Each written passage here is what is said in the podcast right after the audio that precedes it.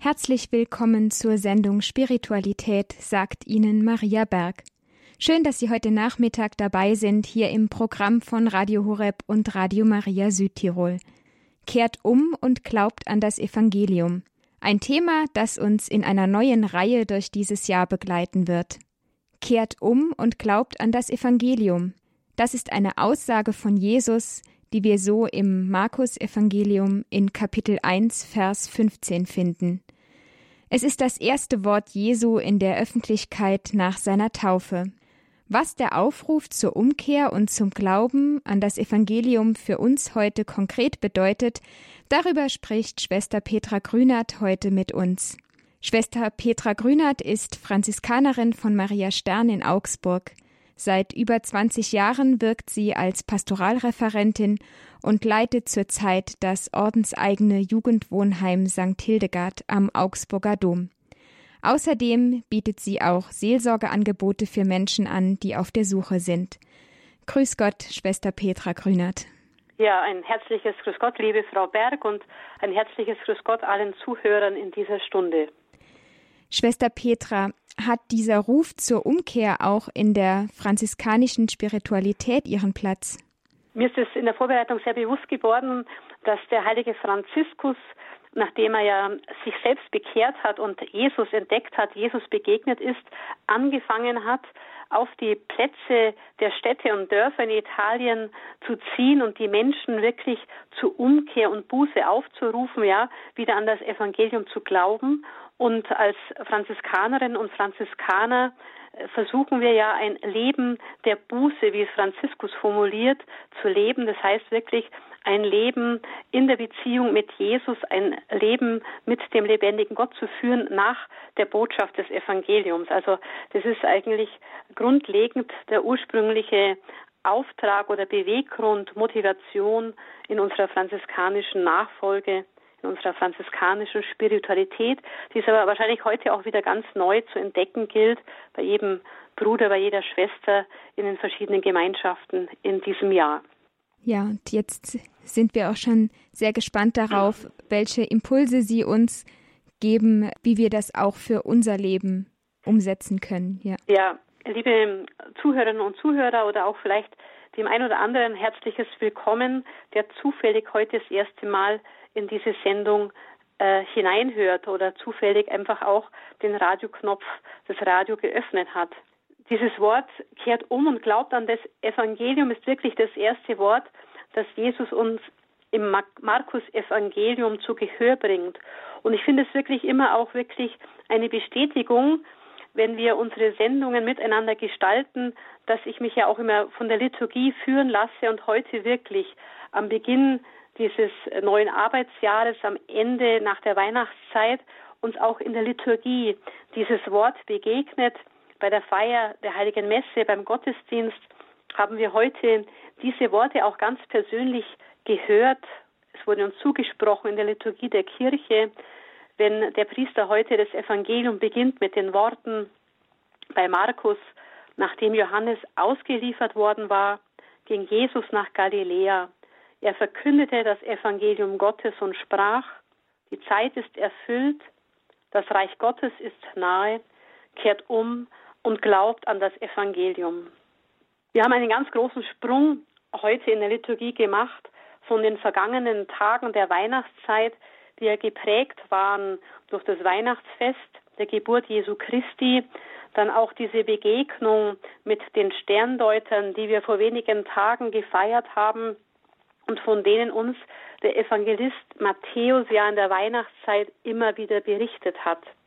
Und es ist so ein Anliegen dieser neuen Sendereihe für das Jahr 2023, dass wir uns wirklich auch vom, vom Evangelisten Matthäus leiten und führen lassen, von ihm uns inspirieren lassen, von seinem Wort, das uns wirklich auch an den kommenden Sonntagen in der Liturgie des Jahreskreises immer wieder begegnet. In diesem liturgischen Jahr 2023, das mit dem vergangenen Advent begonnen hat, hören wir immer wieder Abschnitte aus dem Matthäusevangelium. Und das Matthäusevangelium ist das erste Evangelium, das wir im Neuen Testament finden. Das die ersten Seiten des Abschnittes des Neuen Testamentes beginnen mit den Worten des Evangelisten Matthäus. Und so möchte uns wirklich auch diese Sendereihe einladen, vielleicht auch persönlich in diesen Tagen, Wochen und Monaten das Neue Testament in die Hand zu nehmen und so diese ersten Seiten, die Worte, die uns Matthäus überliefert, in seinem Evangelium persönlich oder auch in den Sendungen miteinander zu betrachten. Der Evangelist Markus ist zwar derjenige, der diesen Begriff Evangelium als erstes wirklich niederschreibt, denn die ersten Verse im Markus-Evangelium lauten ganz konkret Anfang des Evangeliums von Jesus Christus, Gottes Sohn. Also der Evangelist Markus ergreift diesen Begriff Evangelium als erster der Evangelisten im Wort auf und bezeichnet so die frohe Botschaft, was die griechische Übersetzung dieses Wortes Evangelium ist, frohe Botschaft, die frohe Botschaft von Jesus Christus, Gottes Sohn. Und wenn wir uns einfach aber auch zurückversetzen in die Zeit, in der die Evangelien entstanden sind, in der Zeit, in der Matthäus, Markus, Lukas und Johannes ihr Evangelium geschrieben haben, es ist die Zeit der ersten Jüngergenerationen und es ist immer noch die Zeit des römischen Kaiserreiches, des römischen Imperiums. Und die Christen, die Jesus wirklich nachfolgen, die sich bilden als seine Jüngergemeinde, sie gebrauchen diesen Begriff Evangelium für die frohe Botschaft, für die Siegesbotschaft, für das Freudenevangelium von Jesus Christus, dem Sohn Gottes. Was ist da das Neue? Für uns vielleicht gar nicht bewusst und selbstverständlich. Das, der Begriff Evangelium ist zur Zeit, wo Jesus selbst gelebt hat und das jüdische Volk, es war die Botschaft des römischen Kaisers. Die römischen Soldaten sind in den Städten und Dörfern zur Zeit Jesu, zur Zeit des römischen Reiches aufgetreten, um das Evangelium des Kaisers von Rom zu verkünden. Seien es die Botschaften des Kaisers gewesen, sei es einfach die, die Kunde über die Siegeszüge des jeweiligen römischen Kaisers gewesen. Das wurde damals als Evangelium bezeichnet, also als die Siegesbotschaft des römischen Kaisers. Und der römische Kaiser, er hat sich ja auch zur Zeit Jesu und der ersten Jünger verehren lassen als eine Gottheit, als eine römische Gottheit, die angebetet wird. Und wir wissen es aus der Geschichte der ersten Christen, als auch dann die Verfolgungszeit angefangen hat, dass die Christen verfolgt wurden, weil sie nicht den römischen Kaiser als Gottheit angebetet haben, sondern wirklich auch in dieser Weiterführung des jüdischen Glaubens. Es gibt nur einen wahren Gott und er ist für sie in Jesus Christus offenbar geworden, dass sie nur vor Jesus Christus, dem Auferstandenen, gekreuzigten, ihre Knie beugen und vor dem Vater im Himmel und vor sonst keiner anderen Gottheit. Wenn wir etwas nachforschen, und so den römischen Götterhimmel uns erkunden, vorstellen, da gab es neben den zwölf Hauptgottheiten der Römer auch viele andere Gottheiten, die die Menschen der damaligen Zeit verehrt haben. Und ich möchte uns einladen, dass wir uns, bevor wir uns Jesus ganz konkret nach seiner Taufe auch zuwenden, uns ein bisschen diese Zeit betrachten, die wir jetzt am Ende der Weihnachtszeit im Matthäus-Evangelium ja immer wieder gehört haben in der Liturgie oder selber auch gelesen haben, was denn da geschehen ist nach der Huldigung der Sterndeuter, die wir jetzt am Festerscheinung des Herrn gefeiert haben. Diese drei Weisen, die aus den verschiedenen Ländern kamen, die nicht zum jüdischen Volk gehört haben und diesen neugeborenen König in Jerusalem gesucht haben. Wo König Herodes der Große erschrocken ist, dass es anscheinend einen neuen König gab, der vielleicht seine Herrschaft in Anspruch nehmen will. Davon berichtet uns eben dieser Evangelist Matthäus in dem Kapitel 2. die wir in den vergangenen Tagen und Wochen immer wieder betrachtet und gehört haben. Und am Ende von Kapitel 2 hat es geheißen, dass eben die Weisen aus dem Morgenland auf einem anderen Weg zurückkehren, weil Herodes ähm, dieses Kind töten lassen will. Und weil eben Herodes Jesus töten lassen will, befiehlt er auch diesen Kindermord in Bethlehem, um die ganzen jungen Knaben im Alter bis zu zwei Jahren töten zu lassen, um Jesus auch zu töten, indem er eine Gefahr sieht. Und da wird uns berichtet im Evangelisten Matthäus im zweiten Kapitel, dass immer wieder ein Engel Gottes dem Josef im Traum erscheint und ihm Weisung gibt.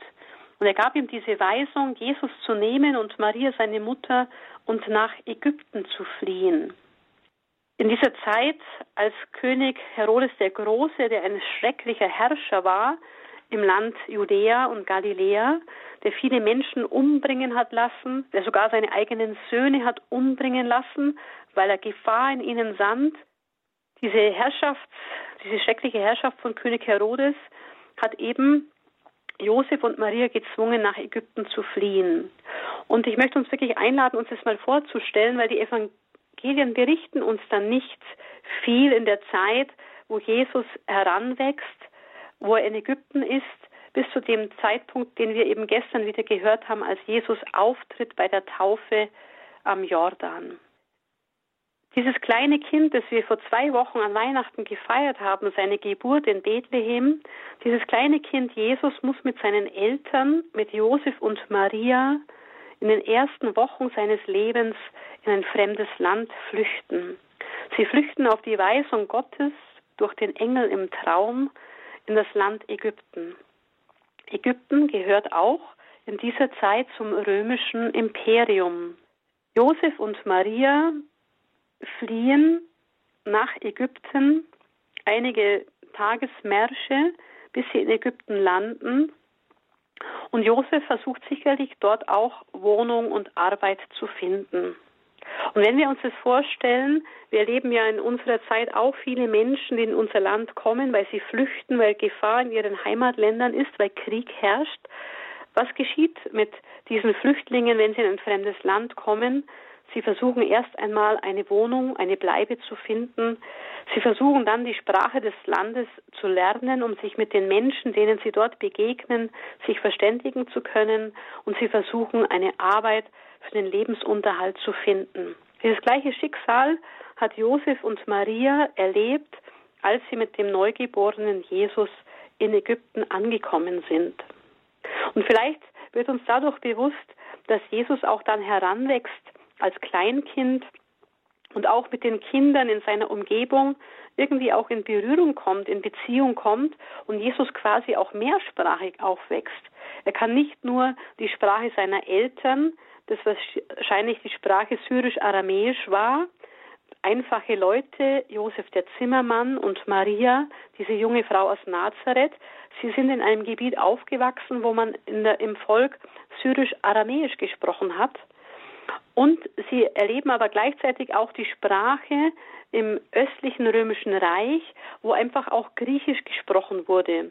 Das war die Sprache, um sich mit den Römern, mit den Beamten auch zu verständigen. Also es gab auch diese griechische Koine Amtssprache in diesem ganzen östlichen Gebiet, das hinunter bis nach Ägypten gereicht hat.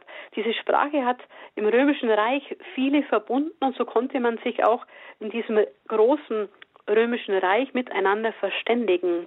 Durch Latein, die Amtssprache mehr im Westen des römischen Reiches, aber auch diese griechische Sprache im Ostteil, zu dem auch das Gebiet Palästina, Ägypten und auch Nordafrika gehörte. In diesem Sprachgebiet, in diesem Raum wächst Jesus auf. Und er wächst heran bis zu dem Zeitpunkt, als König Herodes der Große, dieser Schreckensherrscher, im Jahr 4 vor Christus unserer Zeitrechnung dann gestorben ist und wie es dann auch bei Matthäus heißt am Ende vom zweiten Kapitel, als Herodes gestorben war, siehe, da erschien dem Josef in Ägypten ein Engel des Herrn im Traum und sagte, steh auf, nimm das Kind und seine Mutter und zieh in das Land Israel. Denn die Leute, die dem Kind nach dem Leben getrachtet haben, sind tot. Da stand er auf und zog mit dem Kind und dessen Mutter in das Land Israel. Als er aber hörte, dass in Judäa, also das Gebiet um Jerusalem herum, Archelaus anstelle seines Vaters Herodes regierte, fürchtete er sich, dorthin zu gehen. Archelaus war auch einer, der nicht zimperlich mit den Menschen umgegangen ist, der auch sehr gewalttätig war. Und da heißt es weiter bei Matthäus, und weil er im Traum einen Befehl erhalten hatte, zog er, Josef, in das Gebiet von Galiläa und ließ sich in einer Stadt namens Nazareth nieder. Denn es sollte sich erfüllen, was durch die Propheten gesagt worden ist, er wird Nazoräer genannt werden. Liebe Hörerinnen und Hörer, ich möchte uns wirklich einladen, persönlich das Neue Testament, die Heilige Schrift in die Hand zu nehmen und wirklich zu lesen und zu betrachten und auf uns wirken zu lassen. Was hat unser Glaube an Jesus Christus heute wirklich für ein Fundament? Und es ist das Fundament des Evangeliums, das Fundament des Wortes Gottes aus der Heiligen Schrift. Und ich möchte uns jeden Einzelnen einladen, wirklich persönlich sich neu zu Beginn dieses Jahres mit dem Evangelium zu beschäftigen. Und auch wirklich diesen Aufruf von Papst Franziskus, den wir seit Jahren hören, seit fast zehn Jahren, wo er uns immer wieder einfach ermutigt, dass jeder von uns ein kleines neues Testament besitzt, es mit sich trägt in seinem Rucksack, in seiner Handtasche und immer wieder darin persönlich liest. Wir müssen keine Theologen, keine studierten Theologen und Exegeten sein. Gott will ja durch das Evangelium, durch die Heilige Schrift zu jedem Menschen sprechen. Nicht nur zu den studierten Schriftgelehrten, sondern zu Ihnen, liebe Hörerinnen, liebe Hörer und auch zu mir. Ich möchte uns wirklich einladen und ermutigen durch diese Reihe, dass wir uns wirklich persönlich mit dem Evangelium nach Matthäus oder Markus in diesen Wochen und Tagen dieses Jahres auseinandersetzen, sodass Gott wirklich zu uns sprechen kann. Wenn wir diese Geschichte bei Matthäus gerade gehört haben, am Ende der Weihnachtszeit, auch mit dieser Flucht nach Ägypten und dem Zurückkehren, was hat es mit Ihnen und mir persönlich zu tun? Das war doch damals. Aber vielleicht können wir wirklich aus diesem kurzen Abschnitt aber auch lernen oder uns dafür öffnen, dass Gott auch in Träumen zu uns persönlich sprechen will. Wie er zu Josef durch den Engel im Traum damals gesprochen hat, so ist auch durch die Kirchen- und Heilsgeschichte immer wieder bei verschiedenen Menschen die Erfahrung, dass auch Gott zu uns persönlich im Traum, im Schlaf, in der Nacht sprechen will. Und dazu möchte ich Sie wirklich einladen und auch sensibel machen, dass auch Gott in unserer Zeit 2023 zu uns sprechen kann durch Träume, die wir erleben und die wir natürlich auch unterscheiden müssen, vielleicht dann auch in einem Begleitgespräch der Seelsorge oder geistlichen Begleitung, wenn wir den Eindruck haben, dass Gott wirklich durch Träume zu mir spricht. Schauen wir auf Jesus. Jesus kehrt mit seinen Eltern als kleines Kind, vielleicht von vier Jahren, zurück in das Land Israel und kommt nach Nazareth, wo sich Josef mit Maria niederlässt. Nazareth auch die Stadt, in der Maria die Botschaft des Engel Gabriels empfangen hat, dass sie Mutter Jesu werden soll. Nazareth eine kleine, unbedeutende Stadt. Aber etwas Interessantes ist mir in der Vorbereitung aufgegangen ist. Diese Stadt Nazareth können wir heute als Pilger noch besuchen. Sie ist erhalten nach über 2000 Jahren ihrer Geschichte bis auf den heutigen Tag, dadurch, dass sie für uns Christen eine große Bedeutung hat. Acht Kilometer nördlich von Nazareth liegen heute die Ruinen von Sephoris. Und Sephoris war eine große Stadt zur Zeit Jesu, die in der Zeit, als Jesus mit seinen Eltern in Ägypten war, von den Römern komplett zerstört worden ist, weil es dort Aufstände gegen die Römer gab, aber dann Ke König Herodes Antipas, ein anderer Sohn des großen König Herodes, er war Herrscher in Galiläa. Er hat diese Stadt Sephoris ab dem Jahre nach der Zerstörung um null nach dem Tod seines Vaters, König Herodes des Großen, er hat diese Stadt wieder aufbauen lassen. Und zwar als eine seiner Hauptstadt in Galiläa, um dort zu herrschen. Also als dieser kleine Jesus mit vier, fünf Jahren zurückkehrt mit seinen Eltern aus Nazareth, da wird sein Vater Josef, der ein Zimmermann ist, in dieser aufzubauenden Stadt Sephoris über Jahre tätig gewesen sein als Zimmermann. Und während Josef dort als Zimmermann sein Geld verdient und mithilft in den Jahren des König Herodes Antipas, diese Stadt Sephoris mit vielen anderen Handwerkern aufzubauen, und sie wird wirklich zu einem Zentrum des römischen Militärs.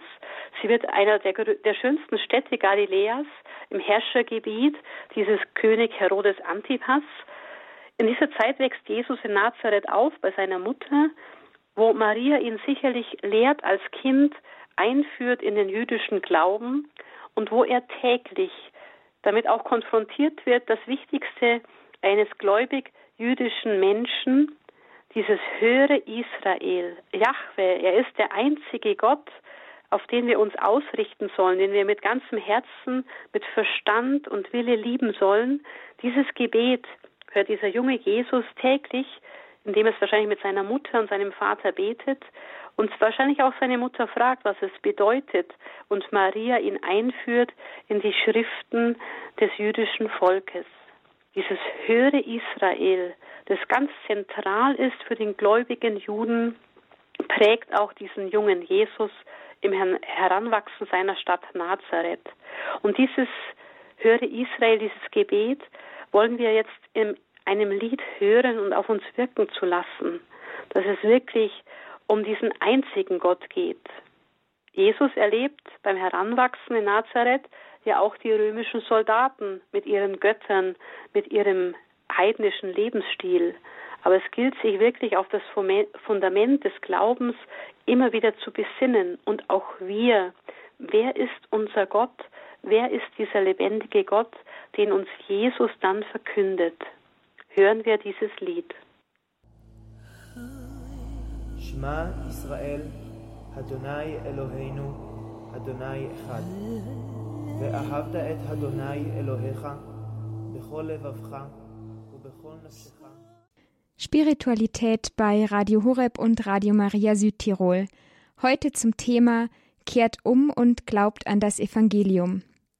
Wir haben mit einem kurzen Rückblick auf die Kindheit Jesu und den Umständen der damaligen Zeit begonnen, Schwester Petra Grünert von den Franziskanerinnen von Maria Stern in Augsburg bringt uns heute näher, wie diese Aufforderung Jesu zur Umkehr heute ganz konkret, wie wir sie ganz konkret für uns verstehen dürfen.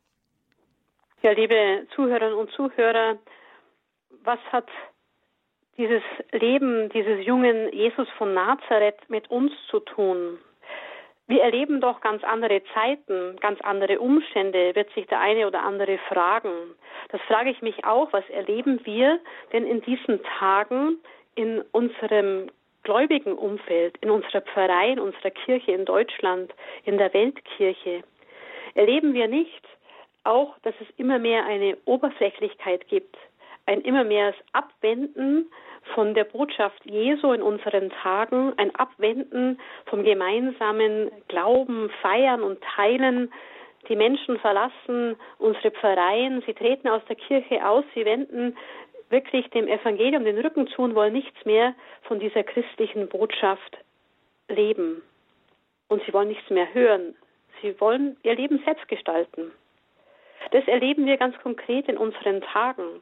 Aber ich möchte den Blick wirklich zurückwerfen auf die Zeit Jesu. Was hat Jesus erlebt, als er als junger Mann mit 12, mit 18, mit 20, 25 und 30 seine Zeitgenossen wahrgenommen hat?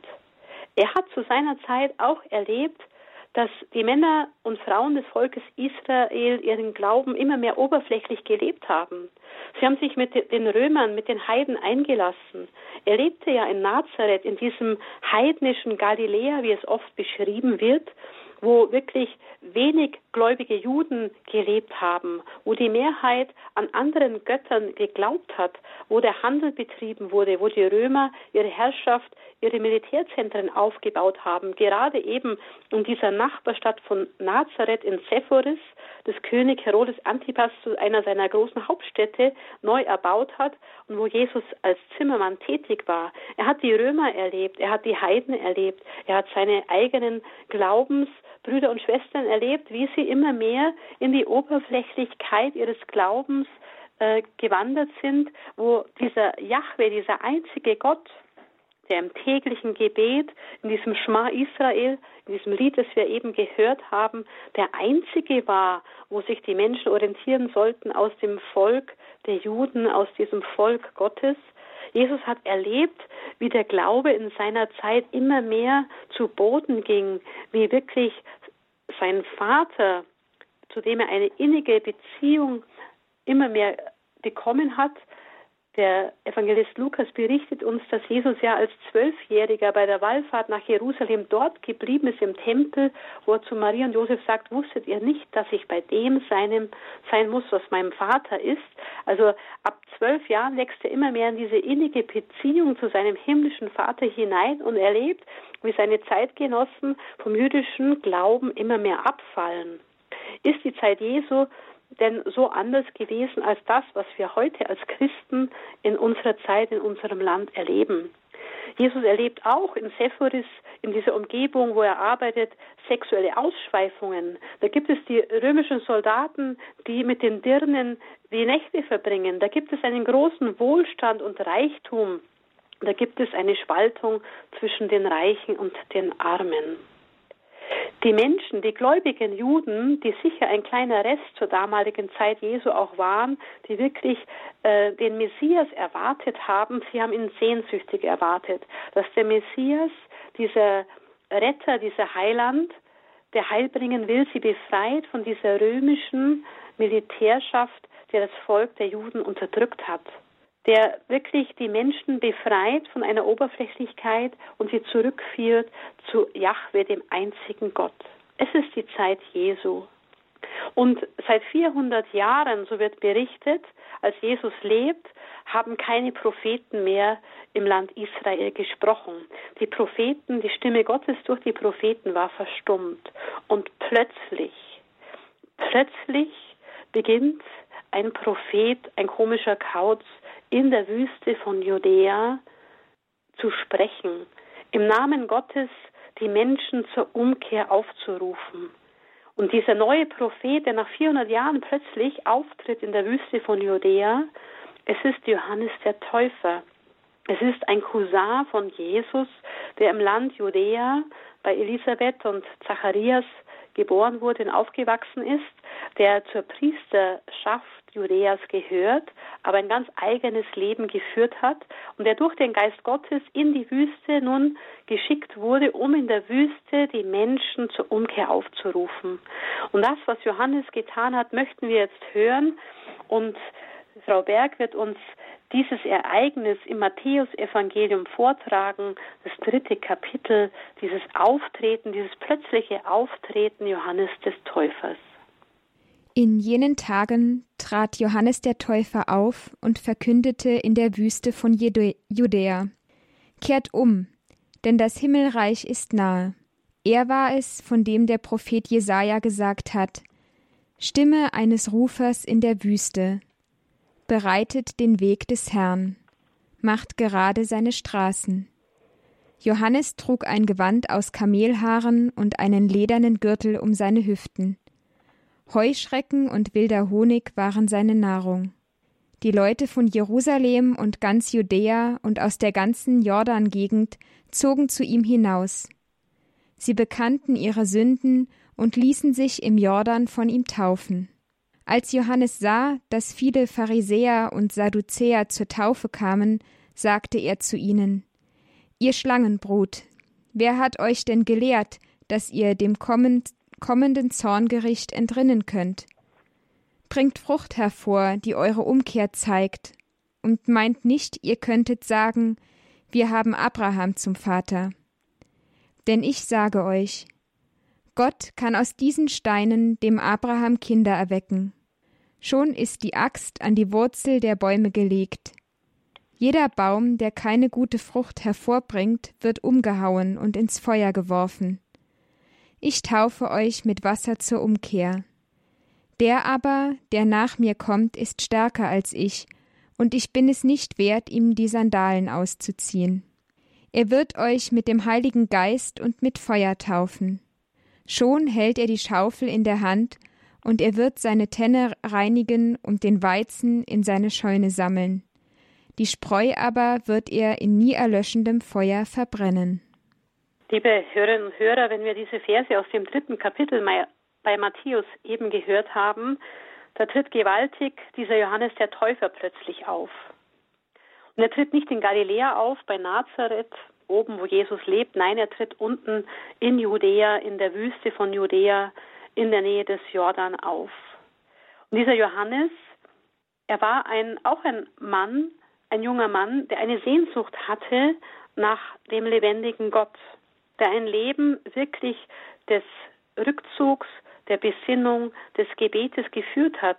Er war wie sein Vater eigentlich auch einer, der zur priesterlichen Kaste gehört hatte. Er gehört in ein priesterliches Geschlecht, aber er tut keinen Dienst in Jerusalem im Tempel.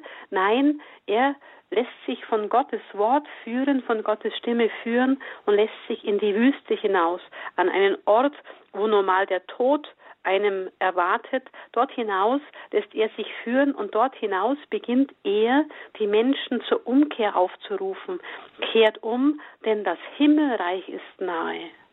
Welches Reich haben denn die Menschen seiner Zeit erlebt? Es war das Reich der Römer der, des römischen Staates, des römischen Imperiums, wo die Römer auch versucht haben, ihre Leitlinien, ihre Götter aufzustellen und die Menschen zu zwingen, den römischen Kaiser zu verehren als obersten Gott.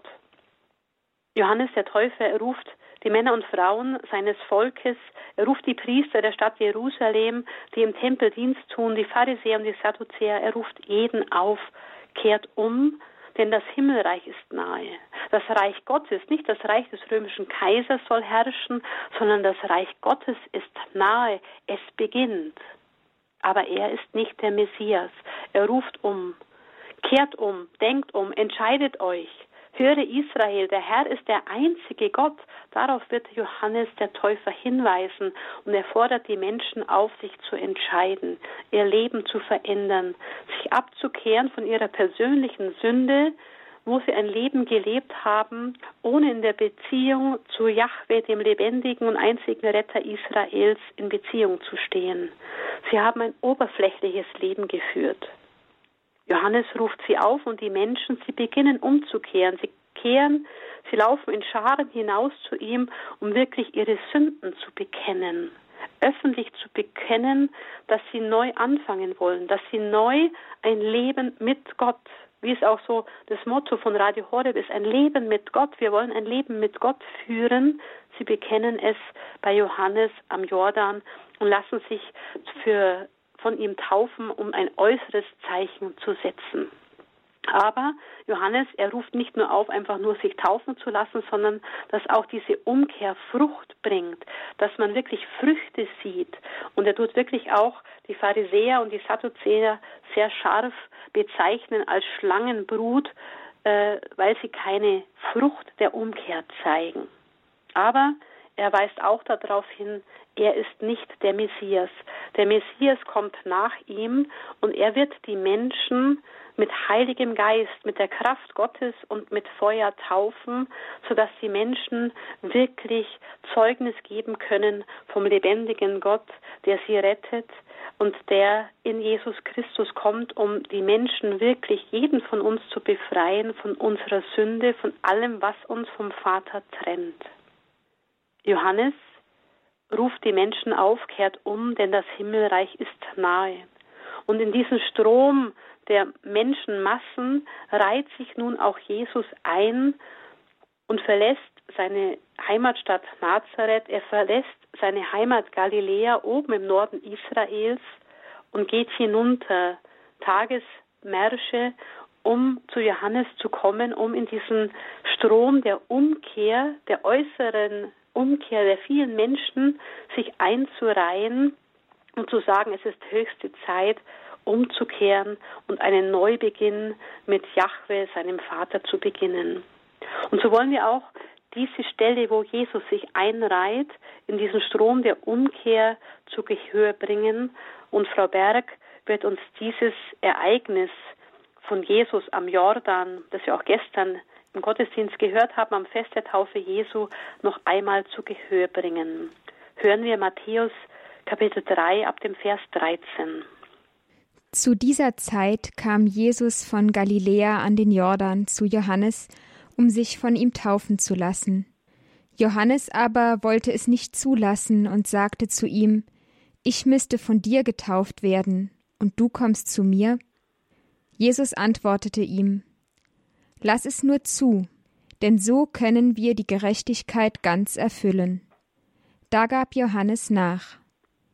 Als Jesus getauft war, stieg er sogleich aus dem Wasser herauf. Und siehe, da öffnete sich der Himmel, und er sah den Heiligen Ge den Geist Gottes wie eine Taube auf sich herabkommen. Und siehe, eine Stimme aus dem Himmel sprach, Dieser ist mein geliebter Sohn, an dem ich Wohlgefallen gefunden habe. Liebe Hörerinnen und Hörer, bei diesem Ereignis der Taufe Jesu wird Jesus mit Johannes ins Gespräch kommen und auch sagen, lass es nur zu, denn so können wir die Gerechtigkeit ganz erfüllen. Er zusammen mit Johannes versuchen, die Gerechtigkeit Gottes ganz zu erfüllen. Jesus er musste keine Sünden bekennen, denn er ist der Sündenlose von Anfang an. Er ist der Sohn des lebendigen Gottes, ganz ohne Sünde. Aber Jesus ist mit diesem Akt bereit, die Sünde der Menschen auf sich zu nehmen, diese ganze Last der Menschen von allen, die sich von Gott getrennt haben, die von Gott nichts wissen wollen. Jesus nimmt die Sünde der Welt in diesem Akt, in dem er vor Johannes tritt, auf sich und lässt sich mit der Sünde mit den, im Wasser des Jordan untertauchen. Als Zeichen, er solidarisiert sich mit uns und er kommt, um uns von der wahren Sünde, von allem, was uns von Gott trennt, zu erlösen. In diesem Akt der Taufe Jesu, als Jesus wieder aus diesem Wasser des Jordan heraufsteigt, da offenbart sich wirklich der Himmel. Der Himmel tut sich auf, der Geist Gottes, die Liebe Gottes der Geist Gottes ist die Liebe, sichtbar in der Taube, kommt auf Jesus herab und offenbart mit der Stimme, dieser ist mein geliebter Sohn, an dem ich Wohlgefallen gefunden habe. Und das ist die frohe Botschaft, das ist auch das Evangelium, das auch Sie, liebe Zuhörerinnen und Zuhörer, und ich durch unsere Taufe eine geliebte Tochter Gottes oder ein geliebter Sohn Gottes geworden bin. In dem Moment, wo unsere Eltern uns zur Taufe getragen haben, wo wir im Namen Jesu, im Namen des dreifaltigen Gottes in das neue Volk Gottes der Kirche aufgenommen worden sind, spricht uns Gott, der Vater, seine Liebe zu. Das Wesen Gottes, das Wesen Jesu ist die Liebe. Er liebt uns bedingungslos, nicht weil wir so toll sind und was wir alles leisten, nein, er liebt uns bedingungslos, weil er uns erwählt hat, seine geliebte Tochter, sein geliebter Sohn zu sein. Lassen wir dieses Wissen, dass wir geliebt sind, dass Gott die Liebe ist, mit einem Lied in unser Herz dringen, das wir nun hören.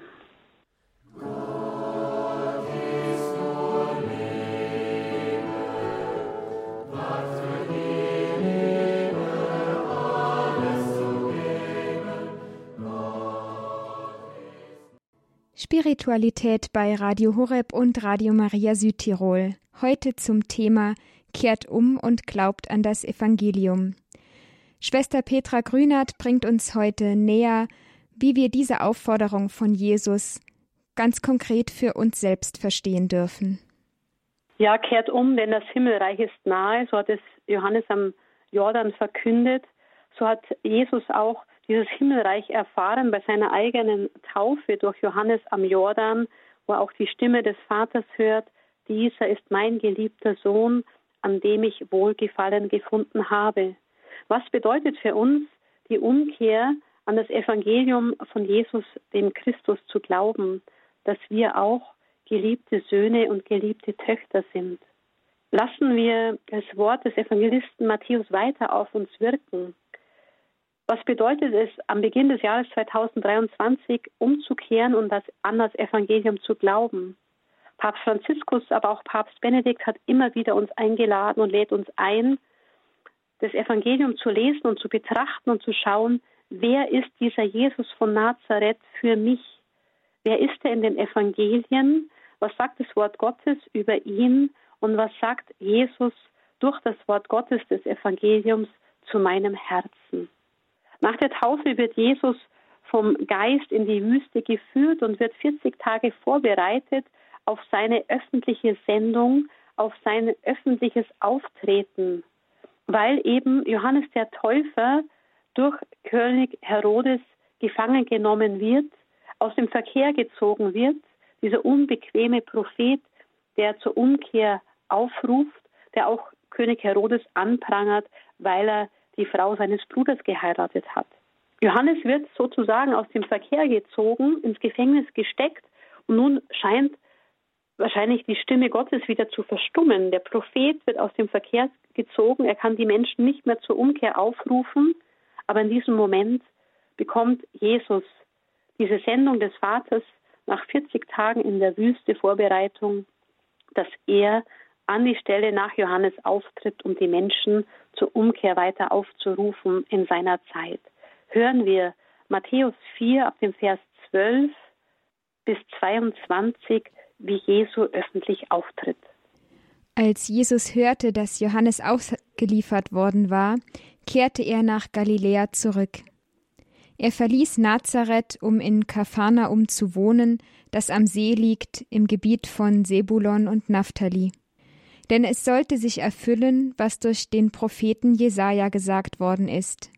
Das Land Sebulon und das Land Naphtali, die Straße am Meer, das Gebiet jenseits des Jordan, das heidnische Galiläa. Das Volk, das im Dunkel saß, hat ein helles Licht gesehen.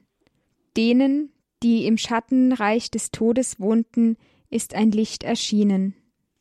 Von da an begann Jesus zu verkünden Kehrt um, denn das Himmelreich ist nahe. Als Jesus am See von Galiläa entlang ging, sah er zwei Brüder, Simon, genannt Petrus, und seinen Bruder Andreas. Sie warfen gerade ihr Netz in den See, denn sie waren Fischer. Da sagte er zu ihnen, Kommt her, mir nach. Ich werde euch zu Menschenfischern machen. Sofort ließen sie ihre Netze liegen und folgten ihm nach. Als er weiterging, sah er zwei andere Brüder, Jakobus, den Sohn des Zebedäus, und seinen Bruder Johannes. Sie waren mit ihrem Vater Zebedäus im Boot und richteten ihre Netze her. Er rief sie, und sogleich verließen sie das Boot und ihren Vater und folgten Jesus nach. Ja, liebe Hörerinnen und Hörer, Jesus kehrt nach seinem Aufenthalt in der Wüste in seine Heimatgegend nach Galiläa zurück, in seine Stadt Nazareth, wechselt aber den Ort und zieht nach Kapharnaum an den See von Galiläa. Und dort am Seeufer von Galiläa, Galiläa in der Nähe von Kapharnaum beginnt Jesus die gleichen Worte zu verwenden, die Johannes in der Wüste verwendet hat. Kehrt um, denn das Himmelreich ist nahe oder wie wir es heute bei Markus gehört haben, kehrt um und glaubt an das Evangelium. Er verkündet die Umkehr und gleichzeitig beruft er Männer in seine Nachfolge, die von ihm lernen sollen und die dann seine Botschaft weitertragen sollen. Petrus und Andreas, Jakobus und Johannes. Petrus, er wird später zum Anführer der Zwölf. Er ist der, der Stellvertreter Jesu in unserer Kirche, den wir auch in den jeweiligen Päpsten immer wieder begegnen können. Ich möchte auch aus Anlass des Heimgangs von Papst Benedikt ihn selbst zu Wort kommen, einen Nachfolger des Petrus in unserer Zeit, was dieser Aufruf zur Umkehr und Glaubt an das Evangelium bei Papst Benedikt wirklich im Herzen war, wo er uns wirklich auf Jesus hinweisen will. Mit Worten aus der Generalaudienz vom 17. Februar 2010 möchte ich Papst Benedikt ganz kurz zu diesem Thema persönlich zu Wort kommen lassen. Er sagt, der erste Aufruf gilt der Umkehr, ein Wort, das in seiner außerordentlichen Ernsthaftigkeit wahrgenommen werden muss, wenn man die überraschende Neuheit begreift, die es freisetzt. Der Aufruf zur Umkehr deckt nämlich anklagend die leichtfertige Oberflächlichkeit auf, die unser Leben sehr oft kennzeichnet. Umkehren bedeutet, die Richtung auf dem Lebensweg zu ändern. Freilich nicht durch eine kleine Korrektur, sondern durch eine echte Richtungsänderung. Umkehr heißt, gegen den Strom zu schwimmen, wobei der Strom der oberflächliche, inkonsequente und trügerische Lebensstil ist, der uns oft mit sich reißt, uns beherrscht und zu Knechten des Bösen oder jedenfalls zu Gefangenen moralischer Mittelmäßigkeit macht. Mit der Umkehr hingegen strebt man nach dem hohen Maß des christlichen Lebens, vertraut sich dem lebendigen und persönlichen Evangelium an, das Jesus Christus ist. Seine Person ist das Endziel und der tiefe Sinn der Umkehr. Er ist der Weg, auf dem zu gehen alle im Leben berufen sind, indem sie sich von seinem Licht erleuchten und von seiner Kraft, die unsere Schritte lenkt, stützen lassen. Auf diese Weise zeigt die Umkehr ihr wunderbares und faszinierendes Gesicht. Sie ist keine bloße moralische Entscheidung, die unsere Lebensführung berichtigt, sondern eine Glaubensentscheidung, die uns vollständig in die tiefe Gemeinschaft mit der lebendigen und konkreten Person Jesu Christi einbezieht. Sich zu bekehren und an das Evangelium zu glauben, sind nicht zwei verschiedene oder lediglich nebeneinander gestellte Dinge, sondern Ausdruck ein und derselben Wirklichkeit. Die Umkehr ist das totale Ja dessen, der sein Dasein dem Evangelium übereignet und so frei Christus antwortet, der sich zuerst dem Menschen als der Weg, die Wahrheit und das Leben anbietet, als derjenige, der allein ihn befreit und ihn rettet. Genau das ist der Sinn der ersten Worte, mit denen Jesus nach dem Evangelisten Markus die Verkündigung des Evangeliums Gottes aufnimmt. Die Zeit ist erfüllt, das Reich Gottes ist nahe. Kehrt um und glaubt an das Evangelium. Soweit das Zitat aus der Generalaudienz von Papst Benedikt von 2010. Papst Benedikt möchte uns immer wieder einladen, wirklich konkret auf die Person Jesu Christi zu schauen. Er ist das lebendige Evangelium, er ist die lebendige, frohe Botschaft des Vaters. Und Jesus, er braucht Gemeinschaft. Jesus, er ruft hier bei Matthäus Petrus und Andreas, Jakobus und Johannes in seine Nachfolge. Er sagt, kommt her, mir nach, geht mit mir mit, ich will euch zu Menschenfischern machen. Liebe Zuhörerinnen und Zuhörer, er will auch Sie und mich zu sich rufen, dass wir von ihm lernen, dass wir seine Botschaft von der Liebe des Vaters hören und diese Botschaft dann auch zu anderen Menschen tragen. Durch unser Gutsein, durch unsere Liebe, durch unsere Begegnung. Jesus erzog in ganz Galiläa umher, heißt es weiter bei Matthäus. Er lehrte in den Synagogen, verkündete das Evangelium vom Reich und heilte im Volk alle Krankheiten und Leiden. Und sein Ruf verbreitete sich in ganz Syrien. Man brachte alle Kranken mit den verschiedensten Gebrechen und Leiden zu ihm. Besessene, Mondsüchtige, Gelähmte, und er heilte sie. Scharen von Menschen aus Galiläa, der Dekapolis, aus Jerusalem und Judäa und aus dem Gebiet jenseits des Jordan folgten ihm nach. Liebe Zuhörerinnen und Zuhörer, wenn in unseren Tagen viele Menschen der Kirche scheinbar den Rücken kehren, weil sie wirklich die Botschaft des Evangeliums Jesu nicht persönlich kennen oder nicht mehr hören, so möchte ich Sie und mich einladen, dass wir wirklich die Heilige Schrift, das Evangelium nach Matthäus in diesen Tagen und Wochen in die Hand nehmen, es lesen und betrachten und sagen, was ist wirklich das Fundament meines persönlichen Glaubens? Wer ist wirklich dieser Jesus von Nazareth? Was sagt er wirklich? Hören wir auf die Worte der Heiligen Schrift und hören wir nicht so viel, was wir in den Medien scheinbar über den Glauben und die Kirche hören. Ich möchte Sie wirklich einladen, auf das Original zu hören, auf Jesus zu hören, wirklich seine Worte zu lesen und zu betrachten. Dazu möchte ich Sie einladen, in den kommenden Sendungen miteinander wirklich das Evangelium zu betrachten, umzudenken, umzukehren in diesem Jahr 2023. Und was bedeutet es ganz konkret im Alltag für uns? Was kann uns eine Hilfe sein? Noch am Ende der Sendung ein paar Tipps. Umkehr konkret in unserem Alltag. Entscheide ich mich heute neu für ein Leben mit Gott, für ein Leben mit Jesus? Und wie sieht diese Entscheidung dann aus? Wenn ich meinen Tagesablauf anschaue, möchte ich Sie einladen, liebe Zuhörerinnen und Zuhörer, nehmen wir uns Zeit für Gott, für Gottes Stimme. Wir haben 24 Stunden jeden Tag neu geschenkt in diesem Jahr 2023. Wir wissen nicht, wann wir sterben. Es kann jeden von uns plötzlich treffen. Heute gilt es sich, Zeit zu nehmen für Gott, für Jesus, um seine Stimme zu hören. Welche Zeit nehme ich mir? Wann nehme ich mir Zeit, um wirklich das Evangelium aufzuschlagen, einen kleinen Abschnitt zu lesen und zu hören, was will mir Jesus sagen? Welche Zeit nehme ich mir heute, um still zu werden, um persönlich auf Gott mein Herz auszurichten um mit ihm ins Gespräch zu kommen, ja mit Jesus ins Gespräch zu kommen? Welche Zeit nehme ich mir heute für die Feier des Gottesdienstes in Gemeinschaft, um mich mit anderen zu versammeln, um mich mit anderen auf Jesus auszurichten, im Gottesdienst der Heiligen Messe, in der Feier der Sakramente? Welchen Platz gebe ich ganz konkret Jesus in meinem Alltag?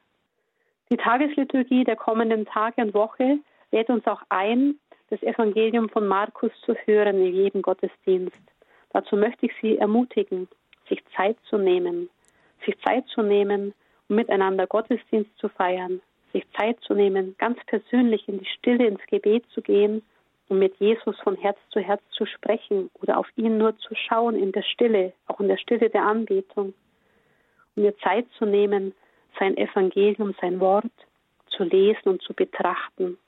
Ordnen wir neu unseren Alltag, unsere Zeiten von Arbeit, Muße und Freizeit und geben wir Jesus neu einen Platz. Kehrt um und glaubt an das Evangelium. Dazu möchte ich Sie einladen mit dieser Reihe. Das war Schwester Petra Grünert von den Franziskanerinnen Maria Stern in Augsburg. Vielen Dank, Schwester Petra, für Ihren Vortrag. Wir dürfen uns freuen über weitere Impulse zum Thema Kehrt um und glaubt an das Evangelium. Mit dieser Reihe wird uns Schwester Petra Grünert jeden Monat durch das kommende Jahr begleiten. Den nächsten Teil dann am 15. Februar. Wenn Sie diese Sendung nochmal nachhören wollen, finden Sie sie wie immer im Podcast von Radio Horeb, in der Horeb App und auf der Homepage horeb.org in der Mediathek unter der Sendereihe Spiritualität und dem heutigen Datum. Oder Sie rufen an beim CD-Dienst von Radio Horeb unter der Nummer 08328 921 120. Dort können Sie dann eine CD bestellen. Schön, dass Sie mit dabei waren. Alles Gute und Gottes Segen wünscht Ihnen Maria Berg.